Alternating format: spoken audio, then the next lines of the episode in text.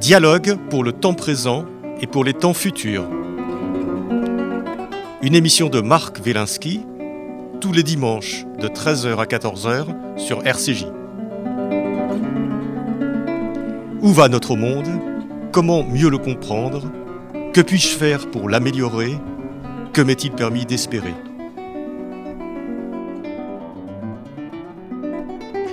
L'ère des soulèvements avec Michel Maffezoli.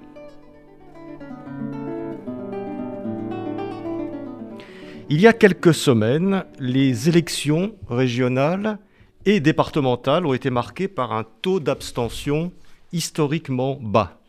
Deux Français sur trois ne s'étaient pas rendus aux urnes, au point que euh, les commentateurs s'accordèrent euh, à considérer cette, cette désaffection comme l'enseignement le plus important de ce scrutin, reléguant au second plan euh, toute analyse politique.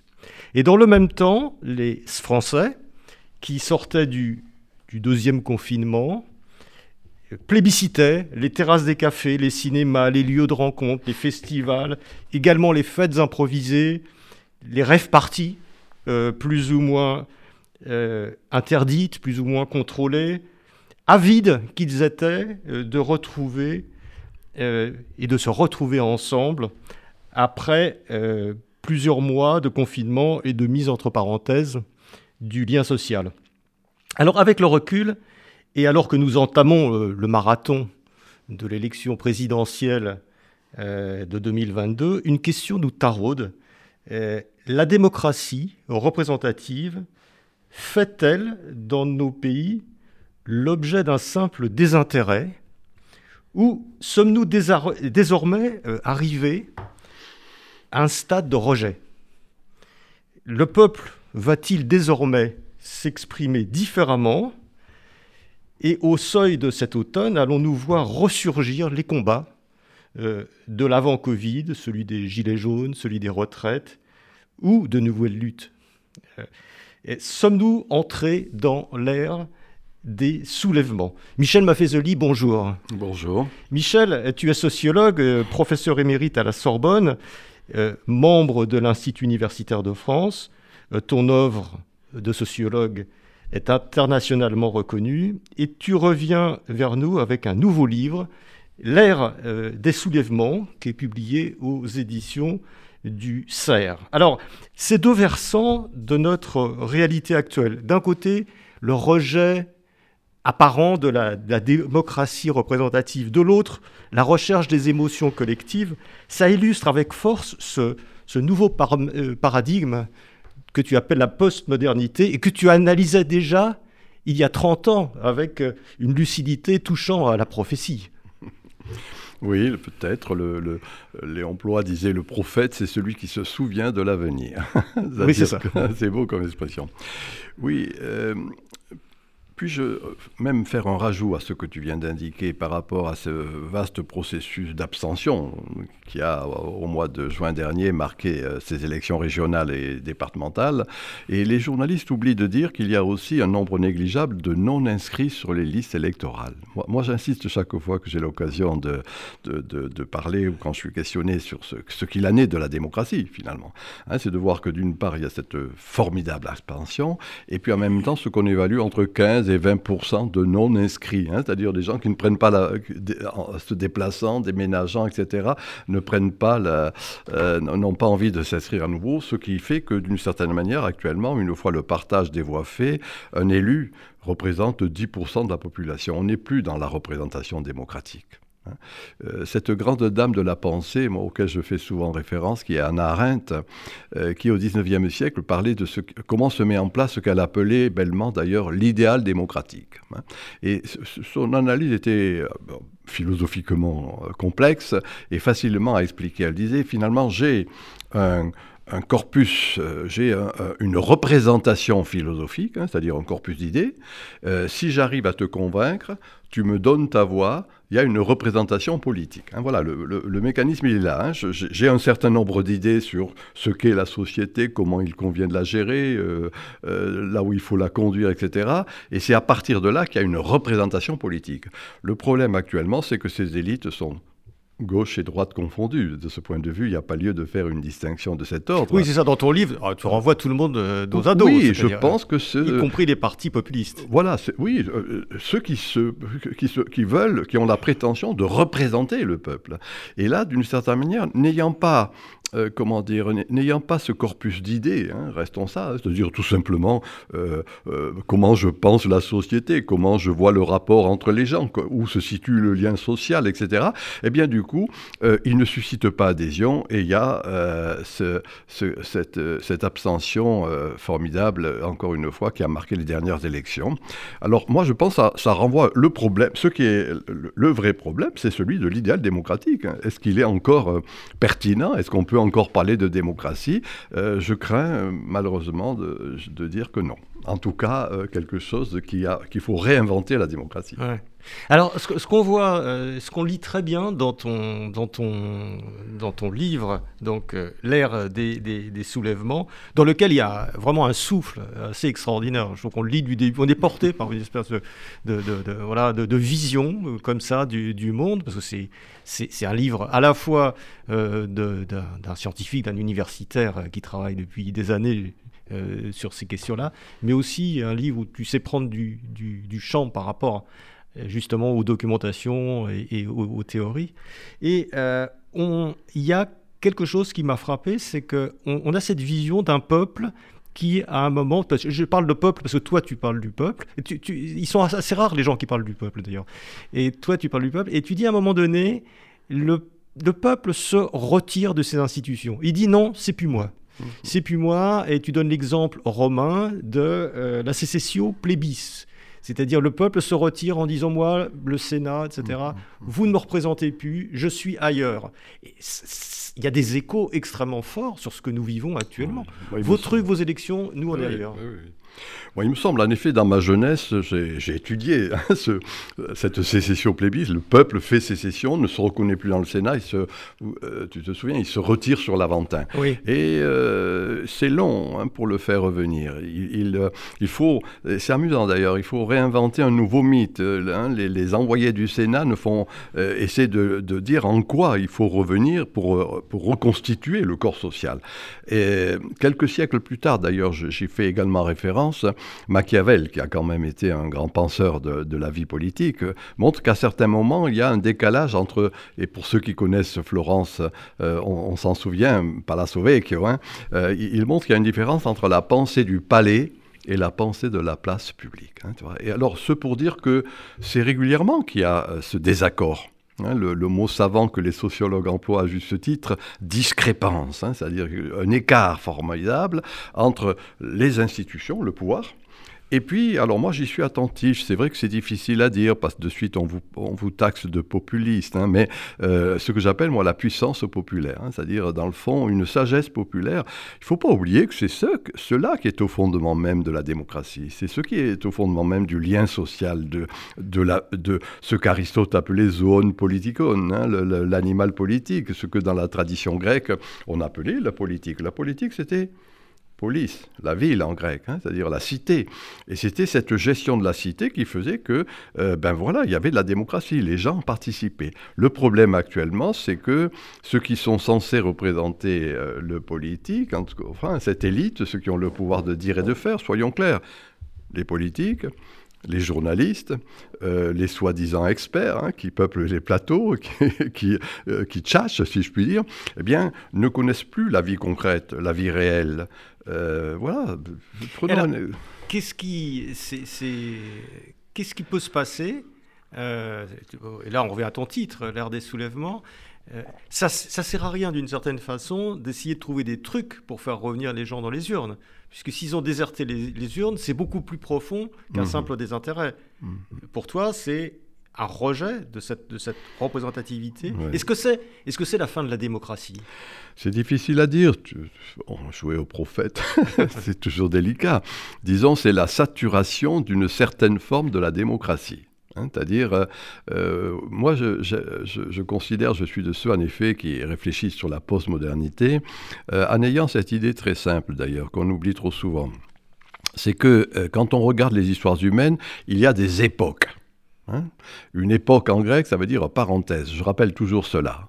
Et donc euh, l'époque moderne, qui a commencé avec le XVIIe siècle, qui s'est confortée avec la philosophie des Lumières au XVIIIe siècle, euh, euh, qui s'est formalisée dans les institutions du XIXe siècle. Michel Foucault, le grand philosophe français du siècle dernier, a bien montré comment s'est élaboré au XIXe siècle ces institutions sur la base du cartésianisme, de la philosophie des Lumières. Et c'est ça qui progressivement a constitué une démocratie, comment dire, très rationnelle, voire rationaliste quelque chose euh, qui était tourné vers le progrès, hein, le, futur, euh, les lendemains qui chantent, la société parfaite à venir, euh, et l'individualisme.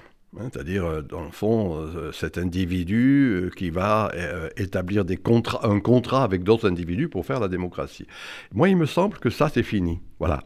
Et je suis de ceux, il y a une trentaine d'années, j'avais publié un livre qui s'appelait Le temps des tribus, un peu pour provoquer, hein, pour rendre attentif au fait que la République n'était plus une indivisible, mais qu'il y avait la res publica, la chose publique. Hein. c'est ça la République, la chose publique. Et que dans le fond, dans cette chose publique, ben, il y avait une sorte de mosaïque. La mosaïque, c'est qu'il peut y avoir une cohésion alors que chaque pièce garde euh, sa configuration, sa couleur, sa structure, et ça tient. Voilà. Et en disant le temps des tribus, moi, c'était un peu cela que j'annonçais, hein, disant qu'on le veuille ou non, euh, on peut le regretter, mais il se trouve qu'il a l'émergence de ces communautés, de cet idéal communautaire en gestation. Alors, c'est en prenant acte de ça, que l'on pourra peut-être repenser une autre manière de la démocratie. Tu vois, moi je ne veux pas dire qu'elle est finie en tant que telle. La démocratie, ça signifie en grec le pouvoir du peuple. Il ne hein. faut pas oublier ça. Et donc, euh, le peuple a été, euh, en quelque sorte, on lui a dérobé son pouvoir. Hein. Il, n'a plus le droit de parler, donc du coup, il s'abstient. il ne se reconnaît plus dans les élections. Donc, il faut trouver d'autres formes. Moi, je vois des, des débuts dans les processus d'association, euh, la prise en charge du voisinage, dans les réseaux sociaux, le retour de mots comme ça, comme solidarité, générosité, entraide, partage, tu vois, des, mots un peu archaïques, enfin, ou qu'on considérait comme. Mais alors ça, ça se, ça se pense dans des. Tu parles de tribus ou de communautés, dans des espaces qui sont assez limités, euh, des espaces de proximité d'une certaine façon. Donc, est-ce que, ça, est-ce que ça veut dire que l'État ou les institutions sont en cours de démantèlement et qu'on se retrouve euh, vivant plus au sein de tribus euh, moi, je pense, quand j'avais proposé le mot tribu, j'ai dit tout à l'heure, c'est une provocation. Hein, c'est-à-dire euh, rendre attentif au fait que quand les ethnologues parlent des tribus, dans la jungle, stricto sensu, c'est dans le fond pour lutter contre euh, l'adversité euh, animalière, végétale, d'autres groupes, etc. Serrer les coudes. Et mon hypothèse est de dire, et voilà ma réponse, dans ces jungles de pierre que sont nos mégapoles contemporaines, eh bien, la tribu, c'est pour serrer les coudes. Hein. donc, euh, rassemblement religieux, culturel, euh, musical, sportif, on le voit de diverses manières, quelque chose qui fait que on va partager un goût et se retrouver au sein, encore une fois, de quelque chose, et tu as employé le mot proximité. Nous n'avons pas en français un mot que les, les penseurs de l'école Palo Alto en Californie appellent la proxémie. Hein, la proxémie, c'est le rapport qui existe entre l'environnement naturel et l'environnement social. Hein, c'est-à-dire, de fait, c'est à partir de ce proche que se crée le lien social. Et de fait, dans cette perspective-là, on retrouve l'idée de la police antique, hein, c'est-à-dire de la cité grecque, par exemple, où c'était à partir de la proxémie que s'organisait, euh, oui, la démocratie, que s'organisait l'agora, la, bolée, etc. Quelque chose qui faisait qu'il y avait une prise en charge au plus proche de la vie de tous les jours. Mais on, se demande en lisant ton livre si on n'est pas en train de revenir à un schéma encore, encore plus ancien, parce que euh, tu, tu, parles, euh, c'est page 69 de ton, de ton livre, tu rappelles, euh, les Indiens, les Indiens Guayakis. Ah oui. Et c'est ah tous les jours, tous les jours, c'est donc c'est une communauté, c'est une tribu. Alors pour le coup, une vraie tribu. Et tous les jours, le chef réunit tout le monde et il raconte le mythe fondamental voilà, de la pour, Parce que pour, pour, pour garder cette cohésion sociale, tous les matins, il rappelle le mythe qui unit cette tribu. Oui. Euh, on en a eu des mythes au 19e siècle, comme tu disais. Euh. Voilà, moi, je, si tu veux, bon, je donne cet exemple. Oui. Mais euh, des bons penseurs, je pense à Lévi-Strauss par exemple, nous ont rendu attentifs que, au-delà de notre prétention un peu paranoïaque de, de, représenter euh, hein, l'Occident, euh, des Lumières, etc., purement rationaliste, de représenter l'avenir, non, il, montre qu'il y a lieu de, se, de, de disons, de, tirer les leçons de, ce passé. Quand je disais tout à l'heure, le prophète est celui qui se souvient de l'avenir, c'est une provocation pour rendre attentif au fait qu'il faut revenir à la mémoire. Donc nous avons, alors il y a cet exemple-là, mais il y a bien d'autres exemples de sociétés que l'on appelle premières. Hein, avant on disait sociétés primitives, des sociétés premières euh, qui ont des, je dirais, des, choses à nous apprendre sur l'organisation. Et là, les Indiens Guayaki en voilà un bon exemple. C'est-à-dire, dans le fond, quelque chose qui fait que au-delà simplement de ce que j'ai rappelé tout à l'heure, cette vision purement rationaliste du monde, ben, euh, il y a le partage de mythes. Hein, dire, euh, et que ces mythes de divers ordres, d'une certaine manière, eh bien, c'est quelque chose qui soude qui crée du lien, et à partir d'un lieu donné. Hein. Moi, je crois qu'il y a un retour de, de, de, la spatialisation. Einstein disait euh, euh, la, contraction du temps en espace, spatialisation du temps, hein. c'est-à-dire euh, rendre important ce lieu où je vis avec d'autres, localisme de diverses manières. Et ce qui est très puissant dans ce que tu dis, et très éclairant pour notre époque, c'est que ce lien, il est affectif. En fait, avant d'être euh, parce qu'on a dit, par exemple, dans les révoltes des Gilets jaunes, euh, ils n'ont pas de leader, euh, ils n'ont pas de projet, etc. Et toi, tu prends le contre-pied en disant, mais oui, parce que c'est ça, le, fondement, finalement. Moi, je le pense. Regarde ce mot que l'on emploie, c'est René Char hein, qui dit Les mots savent de nous ce que nous ignorons d'eux, ils anticipent. Belle formule. Et moi, je suis frappé par un mot qui n'est pas dans le littré et que tout le monde utilise actuellement émotionnel. Hein, et, dans le fond, voilà ma réponse à ta question. L'émotionnel, c'est-à-dire, soyons clairs, hein, moi je ne dis pas qu'il convient de négliger la raison. Ce n'est pas mon propos. Hein. J'ai écrit un livre d'ailleurs qui s'appelle Éloge de la raison sensible, pour montrer qu'il y avait cette espèce de conjonction de la raison et des sens. Et le mot émotionnel, euh, qui est un terme de la sociologie allemande, Max Weber l'utilise pour décrire une ambiance dans lequel on baigne, et que cet, émotionnel structure. Et c'est intéressant de voir que, d'une certaine manière, sans trop savoir ce que l'on met derrière d'ailleurs, on emploie très souvent ce mot émotionnel, mais qui renvoie exactement à ce que tu viens d'indiquer, c'est-à-dire un lien social qui va se faire pas simplement à partir de la raison, sans nier la raison, mais qui va compléter la raison. C'est-à-dire, encore une fois, euh, les, coutumes, les habitudes, euh, les, manières, de, je dis, l'éthique de langage qui va exister dans une communauté et qui, dans le sens fort du terme, structure hein, cette communauté et pas simplement par la raison. Donc voilà, il y a lieu d'être attentif à cette euh, émotionnalité. Mmh. C'est-à-dire, ça, veut dire quoi? Ça veut dire le partage des affects, le partage des sentiments, euh, éléments que l'on avait... Avant le partage des projets. Ah oui, le, disons que ça peut susciter des projets. Mais euh, il faut, euh, le mot projet, moi, me, me chagrine beaucoup. Hein. C'est-à-dire, je, parle très souvent à des chefs d'entreprise et je leur dis, vous avez été formés à penser en termes de projet, hein, projectum, on projette en avant quelque chose, euh, et puis par tactique et stratégie, on ajuste ses moyens à ce but. Moi, à la place du mot projet, c'est un mot que tu as employé tout à l'heure, je, je, je préfère le mot vision. Hein. Et l'idée, la vision, dans le fond, en son sens, j'aime les étymologies, il faut m'excuser, mais en son sens étymologique, c'est ce qui rassemble les morceaux, hein, ce qui va unir des disparités, etc.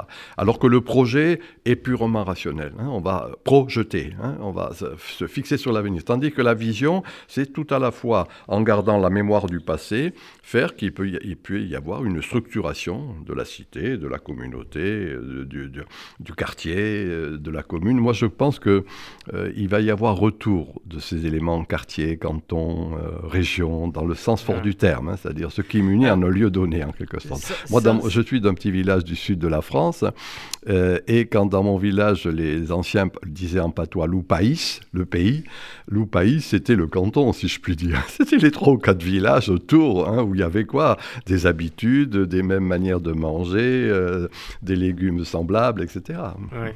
Et ce qui, est, ce qui est tout à fait passionnant dans, ton livre, c'est que tu dynamites, euh, mais tranquillement, avec une espèce de, bonhomie euh, voilà, terrienne, j'ose le terme, et tu dynamites des choses euh, qui sont qui sont vraiment pour les autres intellectuels, pour beaucoup d'autres intellectuels, des, des, choses absolument horribles. Par exemple, la fin de la démocratie. Bon, t'en parles tranquillement, tu dis il va y avoir autre chose.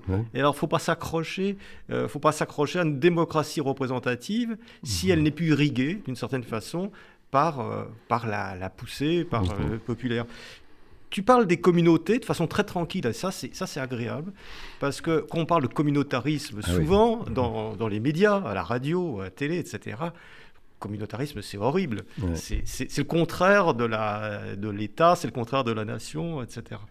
Et il y a un troisième terme que tu... Une troisième idée qui est très intéressante, et je voudrais qu'on revienne là-dessus, c'est, euh, tu dis d'une certaine façon, on vit aussi, et le Covid a accéléré ça, on vit la fin de la mondialisation.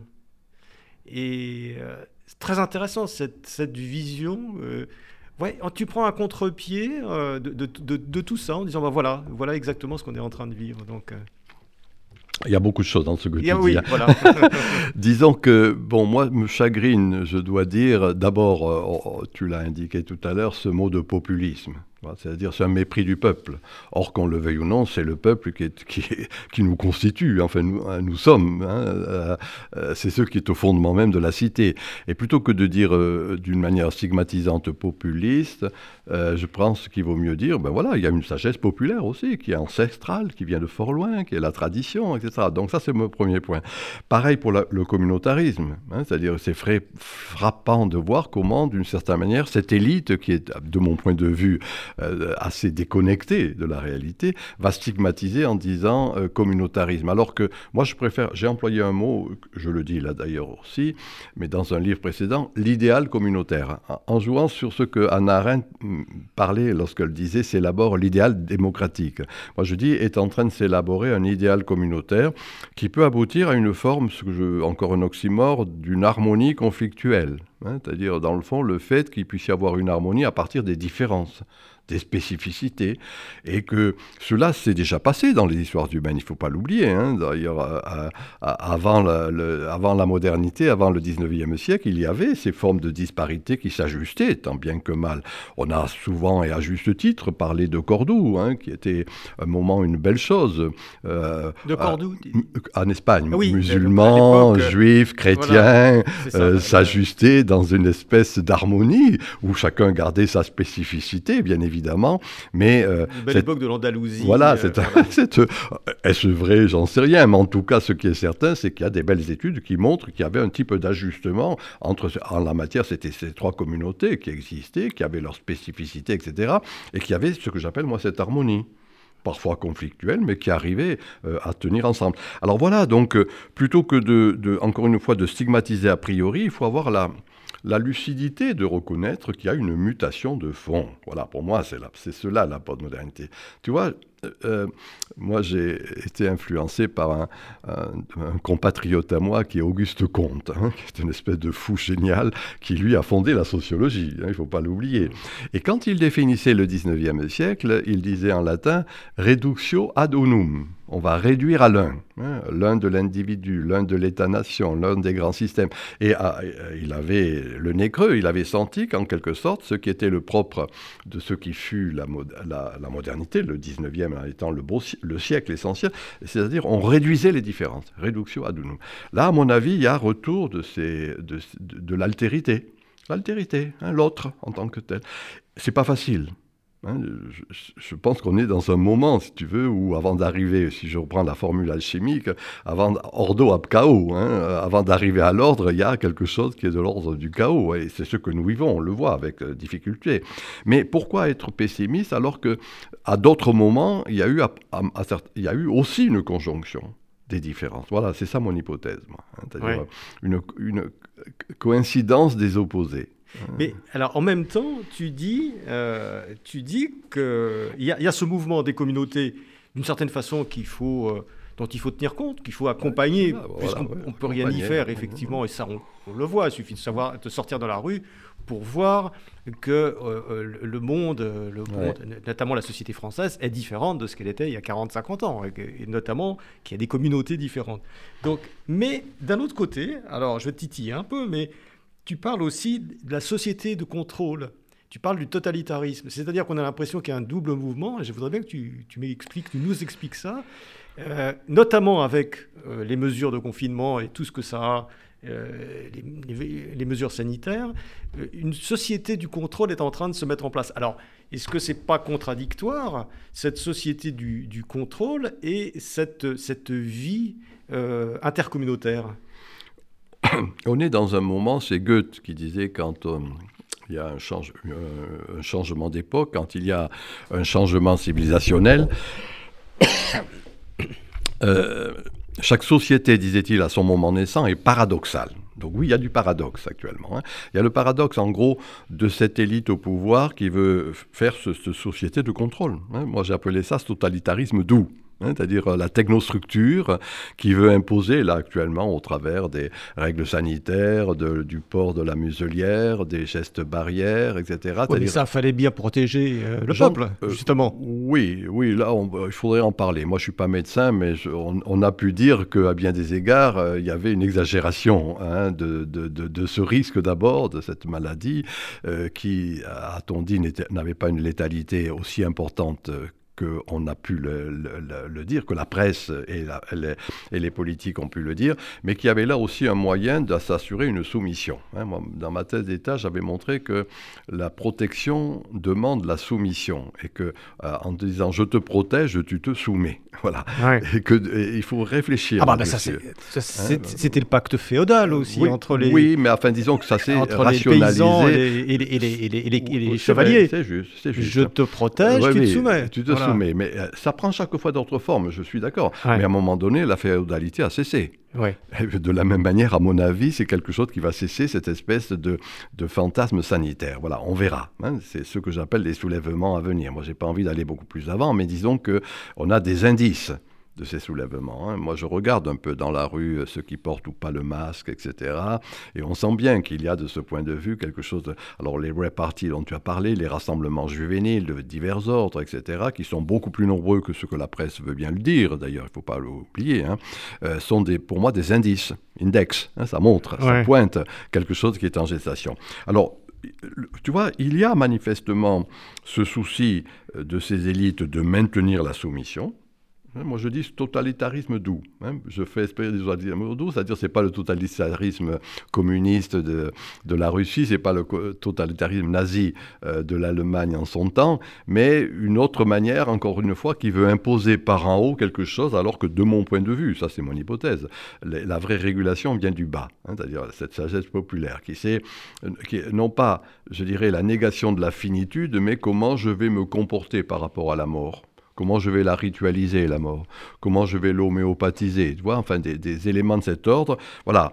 Et euh, alors, il y a un paradoxe, oui, il y a, la, pression de cette élite qui veut maintenir son pouvoir, c'est vrai.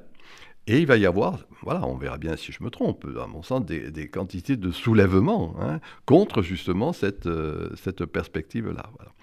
Et pour revenir à, la première remarque que tu faisais, c'est ce que j'appelle moi l'idéal communautaire en gestation. Il y a euh, un, philosophe, moi, qui m'a beaucoup marqué, et je dois qui est Georg Simmel, un philosophe allemand. Je rappelle d'ailleurs que euh, euh, c'est une grande figure et que comme il était, de, il était juif, il n'a eu que très tardivement son poste à Strasbourg, en 1914, hein, une université marginale par rapport à l'Empire allemand. et avant, il était rien du tout, chargé de cours, on dirait, à Berlin. Mais pour moi, c'est un grand penseur. tu parles de qui? Zimmel. Ah, Zimmel, oui. Georg, Georg Zimmel, hein, qui est pour moi un grand penseur, euh, qui, euh, d'une certaine manière, euh, lui, a, ressent- a sentir prémonitoirement ce qui est en gestation actuellement. Et il y a deux mots de Zimmel qui, de mon point de vue, résument le propos. Et moi, j'ai dit, quand on comprend ça, c'est c'est assez simple, c'est le pont et la porte. Hein, il dit, on peut comprendre une société si on saisit ce rapport entre le pont et la porte. Le pont, ce qui me relie à l'autre, la porte, ce qui conforte ma communauté. Et que, dans le fond, il y a toujours une, je ne sais pas qu'est-ce qu'il faut dire, peut-être à la manière d'Edgar Morin, une dialogie. Hein, pas une dialectique, une dialogie, c'est-à-dire un rapport entre ces deux termes qui traduisent en effet à la fois le fait qu'il y a de la communauté, qui conforte ma communauté, et en même temps la nécessité de pont, le pont, de rentrer en contact avec d'autres communautés. Tu vois, voilà un peu, moi, ce, ce- ce- ah, mais mais c'est en gestation, ça. Tu as compris que c'était difficile quand quelque chose renaît. Hein, c'est toujours, euh, Kierkegaard disait, dans la crainte et le tremblement. la crainte et le tremblement. Bon, il y a des éléments de, de peur actuellement, c'est certain, mais en même temps, il ne faut pas oublier que euh, toujours, quand il y a eu des crises de cet ordre, et c'est pas la première fois, hein, il faut le rappeler, toujours quand il y a eu des crises de cet ordre, en bout de course, il y a eu un type d'équilibre qui a été trouvé. Ouais. Voilà, moi c'est mon hypothèse. Alors juste un point aussi sur la mondialisation. Euh, ça, c'est ça, c'est un point euh, extrêmement intéressant parce que c'est contre-intuitif. Oui. Euh, on, voit bien qu'on vit dans un monde euh, de plus en plus mondialisé. Quand on va se balader dans toutes les villes du monde, maintenant on voit les mêmes magasins, etc. Mondialisation, uniformisation. Alors, comment peux-tu dire que nous vivons euh, la fin de, la mondialisation Je ne dis pas que c'est la fin, je dis que c'est la relativisation de la mondialisation. hein. La phra- le, le mot de Zimmel euh, résume ça, pont et porte. hein. Ouais. Euh, euh, dans le fond, ce qui fut la modernité, c'était cette mondialisation, l'univers, hein, quelque chose où tout était euh, pareil un peu partout. Euh, si je le dis d'une manière un peu comme ça, euh, à- à- ironique, euh, c'est bien sûr la McDonaldisation du monde, mais aussi le retour du cassoulet. tu vois, ou du feijoada ou bake-off, ça va dépendre du lieu où tu es hein, de la- et du plat qui te constitue ta communauté. Mais je m'amuse à dire ça, McDonald's, cassoulet. Parce que je suis du Sud et que j'aime le cassoulet, voilà, c'est tout. Mais en la matière, voilà ma réponse, c'est-à-dire ça- ce n'est pas ce n'est plus la simple mon- mondialisation, McDonaldisation, hein, c'est-à-dire dans le fond le, le McDonald's partout. Il y a du McDonald's et puis il y a retour, de, encore une fois, de ce souci des racines. hein, euh, et euh, un oxymore que j'ai souvent proposé dans ma carrière, c'est l'enracinement dynamique, hein, c'est-à-dire le retour aux racines. Euh, et euh, dans le fond, euh, ce que je disais depuis tout à l'heure, la tradition, hein, le, fait que cette tradition qu'on avait cru dépasser, eh bien, c'était un élément pas négligeable, encore une fois, de la constitution du lien social. D'ailleurs, on peut tirer une vision presque utopique de ce que, de ce que tu dis, parce que euh, on peut imaginer une mondialisation, euh, mais au lieu d'être une mondialisation hors sol, c'est une mondialisation avec des racines. Voilà. Voilà. le- C'est-à-dire une mondialisation où on partage. ouais. Et ça, on l'a vu quand même pour le vaccin. Oui, Là, non, non, on, mais on a partagé. Comprends-moi bien, moi je, je ne nie pas, tu as compris, je ne nie pas la mondialisation. Oui. hein. je dis tout simplement, elle est contrebalancée. Voilà. Et c'est cette idée, euh, c'est ça l'oxymore, hein, c'est et, et, et pas ou, ou. hein. Notre logique auquel nous étions habitués, c'était le ou, ou. La rhétorique de l'oxymore, hein, c'est-à-dire l'obscure clarté qui tombe des étoiles qu'on apprenait dans ma jeunesse, c'est une logique du et, et. Alors oui, bien sûr, hein, si je reprends mon McDonald's et cassoulet, hein, oui, il y a quelque chose qui me relie aux autres de diverses manières, de manière mondiale, soyons clairs. Euh, Les voyages en sont l'expression. Et en même temps, curieusement, euh, le retour aux racines, hein, c'est-à-dire le fait que euh, chaque communauté va se référer de plus en plus à sa tradition que l'on avait cru dépasser dans notre progressisme bené. Il est un mot qui traduit cela, c'est la philosophie progressive, pas le progressisme progressive. L'image que je donne, moi, c'est l'image de la spirale. Hein, la spirale, c'est qu'il y a à la fois un mouvement, mais à partir de l'enracinement. hein, hein, c'est ça l'enracinement dynamique. Et l'image de la spirale nous montre que c'est pas simplement la flèche du temps progressiste, la société parfaite à venir, ce que Freud appelait le report de jouissance pour le futur. on ne jouissait pas maintenant, mais un peu plus tard. Là, l'image de la spirale, la philosophie progressive, Hein, c'est de montrer que, certes, il y a des formes de progrès, mais en même temps, avec cet enracinement important dans les traditions, les coutumes, les cultures, la religion, euh, les manières d'être que l'on avait cru dépasser. Hein, outrepassé. Euh, et là, il, semble, de diverses manières, moi, un, de mes livres précédents s'appelle La nostalgie du sacré, par exemple, et où je rends attentif, je vais poursuivre d'ailleurs cette nostalgie du sacré dans mon prochain euh, livre, où je montre bien que chez ces jeunes générations, il y a l'appétence pour le religion, la religion, hein, quelque chose qui fait que ce qu'on avait cru, des, encore une fois, dépasser, eh bien, euh, retrouve une force et vigueur. ça, se, ça se sent bien dans ce que tu dis euh, sur Notre-Dame. Ah, par exemple. Euh, et, l'incendie de Notre-Dame qui a suscité une sorte de, ferveur. Euh. Ah oui, moi j'étais là, j'étais voisin de Notre-Dame. Je, suis allé bien sûr voir ce qu'il en était. C'était passionnant, enfin émouvant à bien des égards. C'est difficile d'en parler. Hésité de mettre ce chapitre dans mon livre, mais in fine, je l'ai mis, je l'ai mis pour montrer que c'était pour moi le, le symbole de l'embrasement d'une conception pure, simplement matérialiste, hein, simplement économiciste, hein, puisque on parlait de Notre-Dame parce que ça drainait des, je sais plus, 4 ou 5 millions de touristes, ça rapportait des sous. Voilà, c'est ça, la, réaction des élites commerciales, ça, a été de dire ah, euh, qu'est-ce qu'on va faire s'il n'y a plus Notre-Dame En gros. Et moi, je montrais que, bien sûr, cet embrasement avait suscité chez ces jeunes qui allaient chanter, pleurer, prier, etc. Voilà. Au-delà de, de, de, cet exemple-là, euh, quand je dis tradition, c'est qu'encore une fois, il y a, excusez-moi en latin, tradare, hein, c'est-à-dire on transporte ce qui a été donné, tradare, hein, tradition, ce qui a été donné, je le transporte. Et pour moi, il y a un retour de ces éléments traditionnels.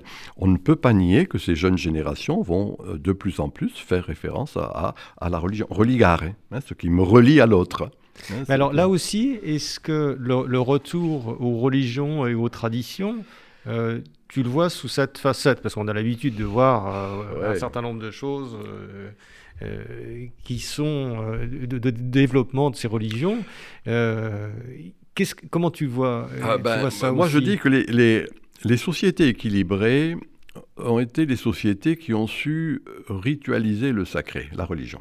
Hein, je dis bien ritualiser, homéopathiser, l'intégrer, et que la modernité, le rouleau compresseur du modernisme a voulu évacuer le religieux, et quand on évacue cette composante humaine, humaine je te prie de m'excuser, elle devient perverse, pervia. Le fanatisme islamique, je suis obligé de le dire, moi je le dis chaque fois, hein, que c'est là un fanatisme religieux, mais qui est la manière perverse, justement, de manifester ce qu'on n'a pas su intégrer ce qu'on n'a pas su, je viens de dire, ritualiser, euh, homéopathiser, et que les sociétés équilibrées ne dénient pas le religieux, mais ça n'accommode la juste. Et que dans le fond, la modernité, je dis bien rouleau compresseur du rationalisme, on a voulu évacuer ça.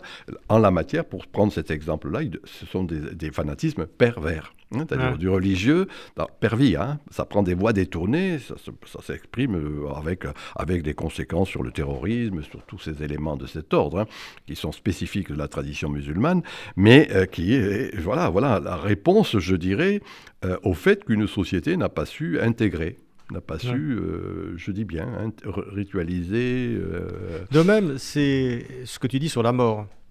C'est-à-dire que euh, beaucoup de choses s'expliquent aussi par le fait qu'on est dans une société qui ne sait plus ritualiser la mort et qui, d'une certaine façon, la, la nie. Alors ça a été le phénomène de la pandémie, ça peut être le phénomène de la vie éternelle que nous promettent les transhumanistes. Et, ça, c'est très intéressant de voir ton, ton point de vue euh, sur cette, sur cette oh, bah, question. c'est la même chose que pour le, sacré ou le religieux. Hein. C'est-à-dire que quand on regarde les, les sociétés, ce que j'appelle les sociétés équilibrées, il y a des moments où les sociétés sont équilibrées. C'est-à-dire qu'il y a un, un, accord entre le pouvoir et la puissance, hein, entre les, ce qui est institué et ce qui est instituant. Hein. C'est-à-dire entre, encore une fois, les élites et la sagesse populaire. Hein. Moi, je mm. crois qu'il y a toujours des élites dans toute société. C'est pas la peine de gamberger. Hein. Je veux dire, il y a toujours ça.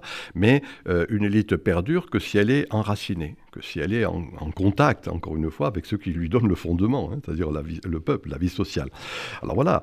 Euh, et dans ces sociétés équilibrées, tout comme je viens de dire pour le sacré, il y a euh, en principe cette gestion de la finitude. Hein, la finitude, c'est-à-dire voilà, la, mort est la caractéristique de l'humaine nature. Hein. vers la mort, hein, Husserl, Heidegger, les philosophes allemands ont, insisté euh, là-dessus. Et puis c'est une constante de, sagesse populaire. On sait bien qu'il y a une fin. Et ce qui a été frappant dans la modernité, c'est cette idée hegelienne, on va dépasser, Aufhebung, en philosophie, on va dépasser le dysfonctionnement, euh, la maladie, la mort, hein, et le transhumanisme est l'aboutissement de ce grand mythe progressiste. On va arriver à, la vie éternelle, si on veut. Et là-dessus, les crises sanitaires nous rappellent qu'il y a cette finitude et qu'il convient, plutôt que de dénier une structure humaine, hein, il faut voir comment je m'accommode, comment, euh, là encore, revenons sur cette idée que j'ai dit depuis deux ou trois fois depuis tout à l'heure, comment je vais ritualiser en quelque sorte euh, cette finitude qui est là. Euh, et, donc, je pense que cette crise sanitaire nous rappelle encore une fois la nécessité, non pas de dénier la mort, mais de l'intégrer. Mmh. Hein, et de, trouver les rites. De, trouver... Moi, j'ai des amis qui sont morts de, euh, du Covid euh, en son début, et des amis importants, euh, mais députés ou autres, hein, connus, hein, etc. Et on n'a pas pu ritualiser cette mort. Hein. Il n'y avait pas de pas de pas d'enterrement, on ne pouvait pas voir le corps, tout ce qui est le propre même, dans le fond, de ces ritualisations. Voilà quelque chose de scandaleux, vous voyez, quelque chose qui fait que... scandaleux, personne n'est responsable, en fait, c'est la, non, mais je dis pas, je, je, je, pointe pas une responsabilité. Je dis tout simplement, euh, voilà, euh, voilà une hystérie, hein, une hallucination qui fait que d'une certaine manière, on, on, a oublié la nécessité, encore une fois, d'accompagner, d'homéopathiser, de ritualiser. Et tu dis aussi quelque chose de très intéressant par rapport à, cette pandémie. Et tu dis à un moment, euh, on a sacrifié la jeunesse. Ah. Et, et, et, ce mouvement de sacrifier la jeunesse pour finalement protéger les vieux, euh, en disant les choses, oui, euh, euh, qu'on comprend d'un point de vue sanitaire, ce qui est dans une logique médicale hmm. incontestable, mais si on prend le recul, qu'on regarde d'un point de vue humain ou naturel, une société doit d'abord protéger ses jeunes si elle veut survivre. Parce que là, là, il y a quelque chose de presque biologique dans ta réflexion. Le, le, mot, c'est celui que tu viens de dire, biologique. C'est-à-dire cette jeunesse, ces jeunes générations représentent la société de demain. Euh, et déjà, d'une certaine manière, la société d'aujourd'hui. Euh, on, a, on, a, on a commencé à le dire là. Hein. c'est la première fois où les psychiatres nous rappellent qu'il y a euh, maintenant des jeunes de 8 à 10 ans qui se suicident ou qui tentent de se suicider. Ah, euh, l'adolescence, ça, a toujours existé, un truc comme ça, mais c'est un signe quand même pas négligeable du fait que euh, même des enfants, soyons clairs, hein, donc, tentent ou, ou, aboutissent à un suicide. Et puis d'une manière générale, moi je, vois, j'habite dans un quartier où il y a beaucoup d'étudiants dans des chambres de bonne de 9 mètres carrés, eh ben, ça crée une espèce de psychose effrayante, le fait d'être isolé, hein, le fait de ne pas pouvoir rentrer en contact avec l'autre, de pas d'établir, de maintenir d'une manière abusive ces gestes barrières et tout à l'avenant. Donc euh, oui, moi j'ai pas de compétences, hein, je, le dis avec prudence, vraiment, hein, une grande prudence pour en juger médicalement. Mais euh, il est certain que euh, il y a eu, quant à cette létalité, une protection, et cela a été dit, de, gens qui, à partir de 80 ans, moi j'approche de cet âge, donc je sais ce qu'il en est, hein, d'avoir une fin de vie, mais qui, qui en plus était compliqué avec ces fameuses comorbidités, obésité de divers ordres, et puis tout à, tout à l'avenant.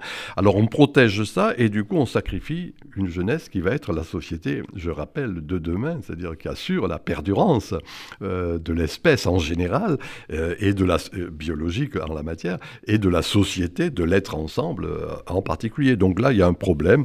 Moi, encore une fois, d'un point de vue médical, je ne peux pas en juger, euh, et je n'ai pas compétence ni appétence pour cela, mais euh, sociologiquement... Non, mais tu, observes. Voilà, sociologiquement, j'observe que là, c'est quelque chose qui, est, à, mon avis, grave. Voilà, je considère que c'est quelque chose qui est une dénégation, qui est une...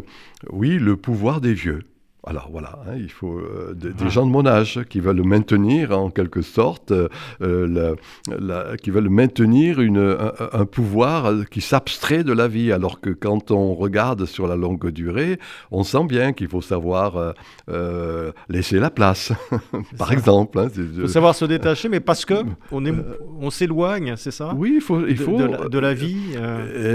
il faut être attentif à ce vitalisme, tu vois, cette philosophie de la vie, puisque j'ai cité deux ou trois fois Georg Simmel. Euh, c'était avec Bergson en France, un des rares qui, qui avait pensé à cette philosophie de la vie. En France, il y avait une méfiance vis-à-vis de cette Lebensphilosophie. Hein, il n'y a que Bergson et Simmel qui en étaient les. Simmel en Allemagne, Bergson en France, qui en étaient les protagonistes, qui rendaient attentifs au fait qu'il y a des successions. Hein, il y a des, successions de générations et qu'il convient de respecter ou en tout cas de reconnaître que ces successions sont inéluctables. Et donc plutôt que de les nier ou de les dénier en voulant maintenir, euh, encore une fois, et c'est légitime et c'est heureux de maintenir le plus tard possible des gens en vie, il ne faut pas à partir de là nier cette, vitalité, ce vitalisme, cette, vie de ces jeunes générations qui vont assurer sur la longue durée le maintien à la fois de l'espèce et de la société. On, voit bien là les contradictions euh, le, jeu finalement des contradictions. Oui, on voit là. Parce que tu n'es pas, pas du, tout un homme binaire. Tu es un homme qui accepte euh, que, le, monde soit complexe. Ça, ça, euh, je viens de te dire et et. Oui, c'est ça. C'est-à-dire que, oh, si tu m'embêtes, je vais le dire d'une manière un peu plus savante. Hein, c'est ce qu'on appelle une logique contradictorielle. Hein, c'est-à-dire où les philosophes de la Renaissance appelaient cela la coincidentia oppositorum. Hein, c'est-à-dire la coïncidence des choses opposées, alors que notre tradition euh, un peu étroite à partir du 19e siècle a, fait fonctionner le ou-ou, hein, c'est-à-dire la, dialectique. Hein. On va dépasser quelque chose pour arriver un peu plus tard et peut-être à une société parfaite. Alors que nos sociétés, ben justement, il y a de la finitude, il y a de la maladie, euh, il y a du mal-être, etc. Et qu'encore une fois, les sociétés équilibrées ont, su les maintenir. Tu vois, je vais, si, on a le temps, une minute ou deux, une, une histoire, je vais te raconter qui est mon histoire préférée. Mon, Dionysos est mon petit dieu chéri. la figure de Dionysos, j'ai écrit un livre il y a longtemps sur cette euh, perspective dionysiaque, dionysiaque qui est niée actuellement par le pouvoir par les élites. Alors, c'est le, mythe de Thèbes, fondé par Cadmos dans l'Antiquité. Un mythe très beau. Euh, dit-on, c'est la première ville, la première cité qui existe, fondée par ce, personnage mythique qui s'appelle Cadmos. Ce Cadmos a deux petits-fils. Un qui s'appelle Penthé et l'autre qui s'appelle Dionysos. Donc il, euh, il, donne la gestion de la cité à Penthé. Penthé, dans le fond, c'est le, le sage gestionnaire. Hein, le bureaucrate du moment, hein, le technocrate, euh, etc., et qui gère splendidement la ville. Hmm, tout est réglé, etc. Euh, et, il n'en reste pas moins que très rapidement, au travers de cette organisation à la fois précise et étroite, la ville a racheté le fait de ne plus mourir de faim par celui de mourir d'ennui. On s'ennuie, hein, euh, d'une manière comme ça, à cause d'une fois, à cause ou grâce à cette rigidification de l'existence, un totalitarisme rationnel. À ce moment-là, les femmes, c'est amusant, vont chercher le second petit-fils euh, de Cadmos, qui est Dionysos. Euh, ce sont les fameuses bacchanales les Dionysies d'antique mémoire. Euh, Dionysos, c'est justement euh, une figure ambiguë, c'est un dieu qui est chtonien, c'est-à-dire euh, attaché à la terre, et pas simplement ouranien, pas simplement le ciel, pas simplement le cerveau en quelque sorte. C'est un dieu en même temps qui, est, qui a un petit côté étranger, métèque, il est de Thessalie, de l'autre côté de la mer Égée, il n'est pas, de la, pas de la Grèce, c'est la Turquie actuelle, Antalya pour, pour nommer la ville où il peu importe. On introduit euh, ce Dionysos dans la cité, ce sont les fameuses bacchanales, les Dionysies. Le sang coule à minima, Pinté est tué, uniquement le sagestionnaire. Et, même, et il se trouve qu'à partir de ce désordre un peu ritualisé, la cité retrouve son âme, alors qu'elle avait, elle était inanimée en quelque sorte. Et voilà un peu, c'est une métaphore que je raconte, hein, mais c'est un mythe qui montre qu'il y a nécessité d'accepter justement euh, la finitude, un mal si je le ritualise, etc., pour redonner une âme en quelque sorte, pour éviter uniquement une conception, encore une fois, purement rationaliste et un peu désincarnée. Hein, détaché du réel. Alors, j'avais plein de questions à te poser, mais enfin, on arrive au terme de discussion. Alors, moi, j'en ai quand même une dernière qui est un peu pour te. Euh, là aussi, pour, euh, pour, pour, épicer la, conversation. Mmh. Euh, ton livre, je le disais, porte beaucoup de, d'éléments où on voit un avenir finalement assez, assez apaisé, notamment avec les mouvements actuels. Et par contre, ta couverture, l'ère des soulèvements avec ce, tableau de Bocklin sur les, quatre cavaliers de l'Apocalypse, euh, il, est effrayant. Euh, donc, comment, alors, comment tu vois l'avenir? On, a, une minute et demie. comment tu vois l'avenir? Est-ce que, c'est, est-ce que ça ressemble aux quatre cavaliers Est-ce que c'est l'Apocalypse Ou est-ce que c'est euh, quelque chose qui va se mettre en place de façon, de façon plus... Non, je pense qu'il y aura quand même des formes de violence. Hein, c'est-à-dire, c'est pas la peine de rester dans une espèce de comme ça d'unanimisme, de, d'abstraction. Hein. et on voit bien comment, de diverses manières, comme on n'a pas su ritualiser cette violence, euh, je trouve euh, grave ce qui est en train de se passer de ces racailles de banlieue qui se tuent, tu vois, de ces, de ces petits jeunes qui se plantent des couteaux. Je veux dire, oh, ça, c'est quelque chose qui, pour moi, est la conséquence de l'hygiénisation de la vie sociale. C'est-à-dire que dès le moment où... C'est aussi la lutte des communautés. Pardon? C'est aussi quelque part la lutte des clans, la lutte des oui, oui, oui, oui, mais là, ça prend une forme qui est, euh, ces derniers mois, quelque chose de, qui est particulièrement fort. Moi, on voit des, des, jeunes qui se plantent le couteau parce qu'il y a un désaccord euh, pour une relation affective ou des trucs comme ça. Et c'est pas, c'est pas un seul exemple. Hein. Il y en a des quantités. On, on, a vu comment dans ces, mois, ces mois, derniers mois, il y a eu beaucoup d'exemples en ce sens. Moi, je ne nie pas qu'il y a, qu'il y a toujours des formes de violence dans la structuration de la société. Hein.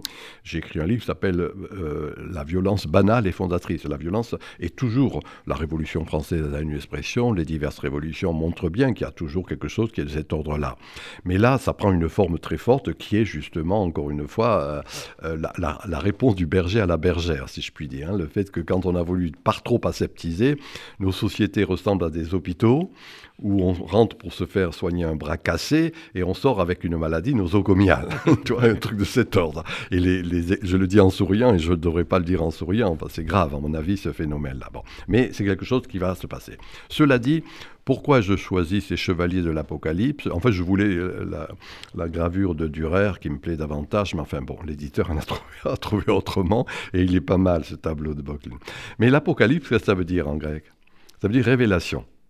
Et euh, en, choisissant ces cavaliers de l'Apocalypse, je, rends attentif que quelque chose est en train de se terminer et que au-delà de la crise sanitaire, il y a une crise civilisationnelle en gestation et donc une révélation d'une autre manière d'être ensemble. C'est en ce sens que j'ai utilisé cette, cette, cette image de l'Apocalypse. Cela dit, je rends attentif tout de même au fait que c'est pas fréquent. Enfin, je sais qu'on me reproche de dire souvent cela, mais euh, je suis attentif à, la vitalité, je l'ai dit un instant, euh, à presque à une forme de sérénité de ces jeunes générations. Hein, par rapport aux générations qui sont les miennes, où tout était à l'aise, tout était bien, le boulot ne se posait pas de problème, globalement, les appartements, on les avait, etc.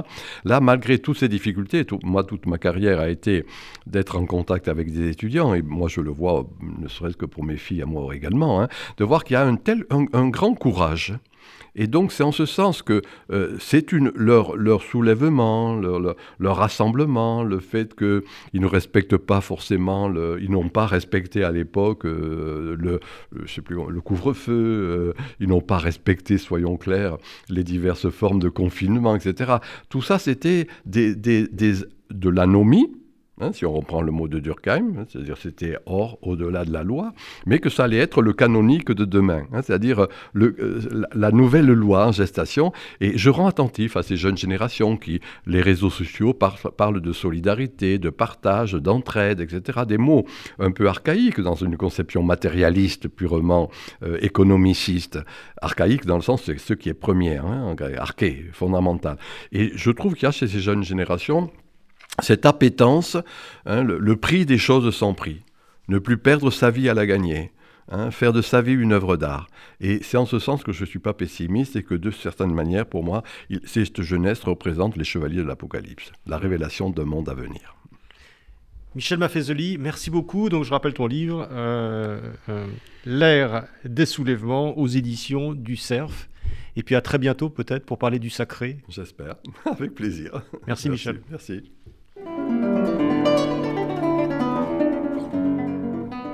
C'était Pile Poule, une émission de Marc Wielinski que vous pouvez retrouver en podcast sur le site de Radio RCJ et sur les différentes plateformes, ainsi que sur YouTube. À dimanche prochain, 13h.